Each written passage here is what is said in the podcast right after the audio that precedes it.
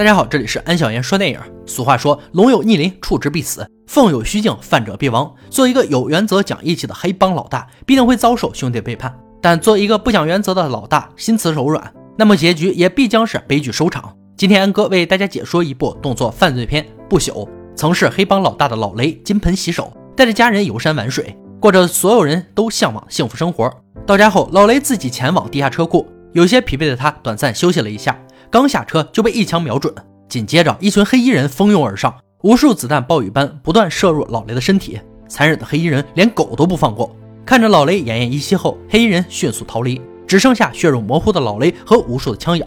庆幸的是，枪林弹雨后并没有伤及到老雷的要害。生死边缘，他眼前浮现出年少的自己。年少轻狂入狱，认识了黑帮教父，也是他人生的第一个导师，教会老雷众多人生道理。并严肃地和他说过，一旦走上黑帮道路，那将永无尽头，就像诅咒，注定要悲剧收场，直到血流成河。之后的老雷听了教父的话，安心地做了一名修车工，但却被得知教父被暗杀的消息。于是老雷和两个兄弟决定歃血为盟，为教父报仇。老二野心最大，天不怕地不怕，而老三则唯唯诺诺，胆小怕事，骑着小摩的直奔仇家，二话不说就一阵扫射，顺利的完成复仇。这也是他们奔向深渊的开始。回到现实，老雷被送往医院展开急救，一颗颗血淋淋子弹取出来，最后二十二颗子弹全部取出，命不该绝，老雷居然还能活着。警方这边也迅速展开调查，新闻上推测着暗杀事件的原因，可能是老大金盆洗手，一手打拼的企业交给老二和老三，因为分配不均才有人下此黑手。但这只是推测。警局一个女警负责调查此案件，但上级却让她潦草结案。让黑帮自相残杀，也就节省了警局的精力。再说，警察的任务是保护公民，而不是保护黑帮。但因为女警的丈夫也是一名优秀的警察，就在调查黑帮恶行时被残忍杀害。他坚持让恶人绳之以法，于是来到医院询问老雷线索。老雷却什么都不肯说。作为前任黑帮老大，他有自己的解决办法，不想警方插手。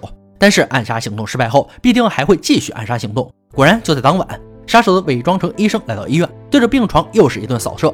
最后却死了一个无辜的病人，因为老雷在警方的隐秘监视保护下，已经被转移到独立病房。得到消息的老二也来到医院，夸赞着身中二十二枪的老雷命真够硬，并安慰道必定查出幕后黑手。老雷很欣慰能有这样的好兄弟。几天后，老三和贴身保镖来到病房，把音乐声音调到最大，避开了警察的监视，策划如何逃离警方的监视。随即便来到车水马龙大街上，女警在后面穷追不舍，保镖遗留的车技一阵漂移。又通知同伙拦住女警的去路，成功逃脱。他们来到一个仓库里，老雷的女保镖已经抓住当天的目击者，见到老雷后直接吓尿了，是真尿了啊！哭喊着说自己什么都没做。在老雷凶神恶煞且温柔的恐吓中，目击者说那天他在酒吧工作，他看见一群人在给机枪上膛，而主使者正是老雷的兄弟老二，参与者是七名射击高手。原因是老雷把公司交给老二和老三后，必须做干净生意，不允许毒品交易。但对于老二来说，毒品就是无止境的财富，而老雷正是他的绊脚石。于是把兄弟情抛之脑后，暗杀老雷。此时老雷内心翻云覆雨，他万万都想不到出生入死的兄弟想杀死自己，但他并没有做出残杀兄弟的事，而是放下尊严、面子和杀戮，决定息事宁人，淡忘这一切。于是老雷回到家，拥抱着自己的妻儿和老母，他只想远离杀戮，平平淡淡的生活。但是老二却得寸进尺，找人绑架了他的保镖，对其一顿暴打，并砍下保镖的肢体，快递给老雷。放出狠话，让老雷别想报复。葬礼上，看着保镖家人悲痛欲绝，老雷面无表情，但内心早已怒火冲天。他知道不能继续坐以待毙，随即让女保镖保护家人，转移到安全的地方。握着手雷，杀气十足地找到那帮黑衣人，命令他们把枪放在水盆里，然后让女佣把枪倒进鱼缸，警告对方在场每个人都必死无疑。但死期并不是现在，要让每个人都害怕见不到明天的太阳，因为老雷随时会大开杀戒，然后一枪打死一个，转身离开。然后是第二个。他带着恐惧来到儿子坟前告别，此时老雷早已等候在此，但对方却说老雷规定过不会去杀手无寸铁的人，但规矩是死的，人是活的，都把人逼到极限了，还讲他们什么规矩？老雷抬起枪，一枪爆头，一枪心脏，不留一点余地。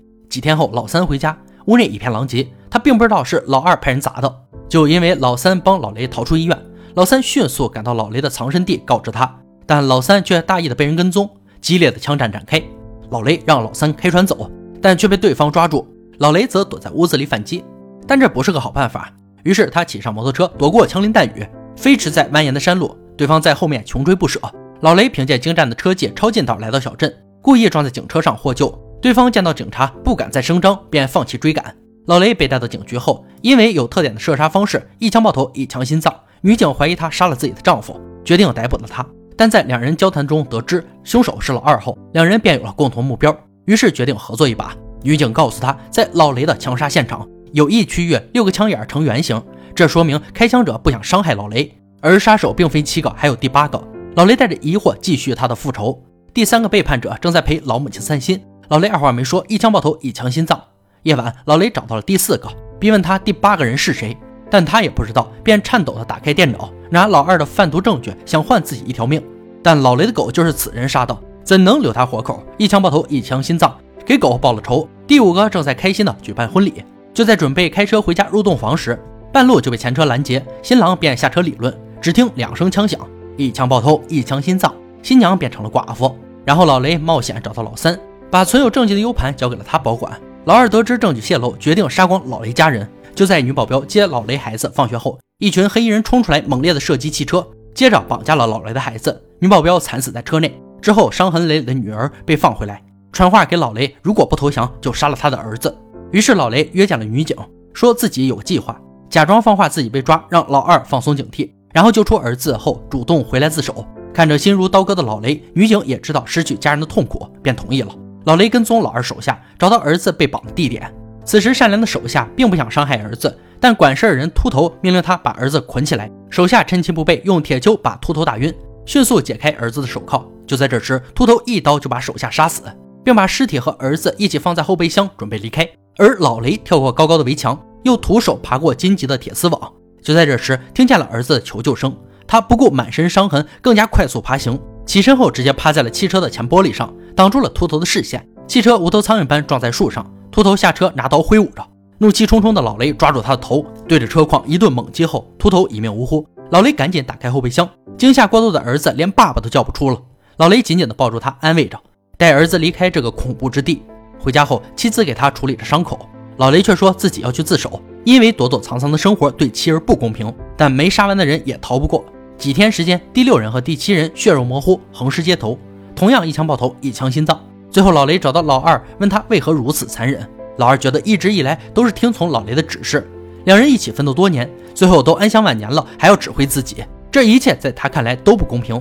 但老雷心里还把他当做兄弟，迟迟没有扣动手里的扳机。就在老雷心软之际，老二趁机朝他泼了一壶热水，然后拿起枪把老雷按在桌子上，命令他向自己求饶。老雷对他彻底失望，并咒骂他，而老二早已没有了人性，继续用滚烫的热水浇头。危机时刻，警察赶到，迅速逮捕了二人。老二被指控欺诈和贩卖毒品，将永无重生之日。而老雷在女警的帮助下，把各种证据都重新换了个说法。老雷无罪释放。老三早早就在警局外等候他，老雷则让他带自己来到枪杀现场。原来老雷在警局看到黑衣人的枪，那正是老雷送给老三的。那么第八个人就是老三。老三似乎感觉到不妙，立刻向老雷道歉。原来老二用他的家人做威胁，老三也是做出两难的选择，但他并不想老雷死，便故意把子弹打偏。被兄弟坑过的老雷也很纠结，隔着肚皮根本看不见人心啊！老三跪在地上祈求老雷放过自己。最后老雷还是心软了，他朝着地面开了六枪，两人就当扯平了，因为这是他最后一个兄弟了。之后老雷和家人幸福的生活着，而他的身体就像战场，千疮百孔却依然活着。不朽生于二零一零年，又名《索命二十二颗子弹》。影片是一起真实暴徒火拼事件改编，由著名影星《杀手》中的鼻祖让·雷诺主演。令人膜拜的雷诺大叔，还是一副这个杀手不太冷的模样。几经岁月，这个杀手依旧不太冷。影片也渗透出法国人骨子里的浪漫，同样是有关黑帮复仇的情节，但浪漫性情却给予了影片别样的情怀。最后告诫大家：出来混，迟早要还的。好了，今天解说到这里吧。想看更多好看电影，可以关注安小言说电影。我们下期再见。